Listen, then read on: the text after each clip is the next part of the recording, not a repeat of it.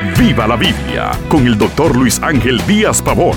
Abra las escrituras y acompañe al pastor en su estudio, porque la Biblia es para vivirla. Si una persona consume pornografía, pero no tiene relaciones sexuales ilícitas, podría creer que no tendrá consecuencias por su conducta. ¿Dice algo la Biblia al respecto? ¿Nos afecta de alguna manera? La palabra pornografía viene del griego porne y es la palabra para referirse a prostituta. También es la raíz de pronos, el vocablo griego que significa inmoralidad sexual.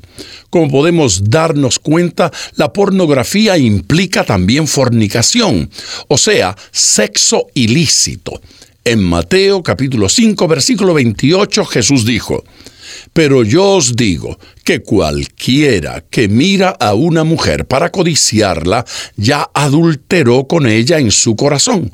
Observe que la persona que ha codiciado no habló con la persona codiciada, tampoco hizo contacto físico, sin embargo, pecó sexualmente. La pornografía es un tipo de prostitución. Quien se aprovecha de esta exhibición sexual está apartado de Dios, de la misma manera que el hijo pródigo se alejó de su padre.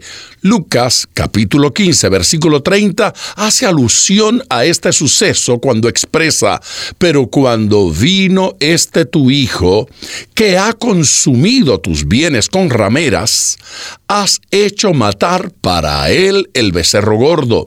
La pornografía es otro vínculo con rameras que nos aleja del Padre Celestial. Además, elimina el diseño de Dios para la intimidad sexual, porque que esta se debe practicar en unión física y matrimonial.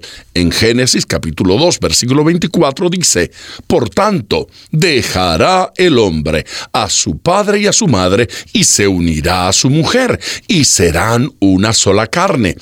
En la práctica pornográfica no es posible ser una sola carne, porque la dimensión física, psicológica y espiritual quedan fuera. La pornografía afecta también nuestros cuerpos. Una persona que consume pornografía termina siendo un enfermo mental que no encontrará satisfacción en su pareja, en su matrimonio. Quedará adicto y esclavo de ella. La palabra de Dios dice en Mateo 6:23, pero si tu ojo es maligno, todo tu cuerpo estará en tinieblas. Para los que son presos de esta situación, es válida la advertencia de Cristo en Mateo 5:29 cuando nos dice, por tanto, si tu ojo derecho te es ocasión de caer, sácalo y échalo de ti, pues mejor te es que se pierda uno de tus miembros y no que todo tu cuerpo sea echado en el infierno. Por supuesto, este versículo no es literal. Jesús quiere que cuidemos nuestros cuerpos. Aquí habla de abandonar la mirada pecaminosa. Estas palabras tan extremas y radicales del Señor Jesús nos hablan de la urgencia con la que debemos abandonar este pecado. La solución es abandonar, cortar, huir valiéndonos de la ayuda del Espíritu Santo. Nuestra satisfacción sexual la debemos buscar en la santidad del matrimonio. Y como de costumbre, ponga todo su corazón al estudiar las escrituras, porque la Biblia es para vivirla. Acompañe regularmente al Dr. Díaz Pavón en su estudio personal de la Biblia. La experiencia de décadas de ministerio de la palabra son vertidas en cada jornada.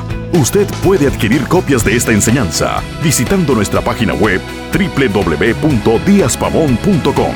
Esté atento, participe en nuestro próximo estudio y viva la Biblia.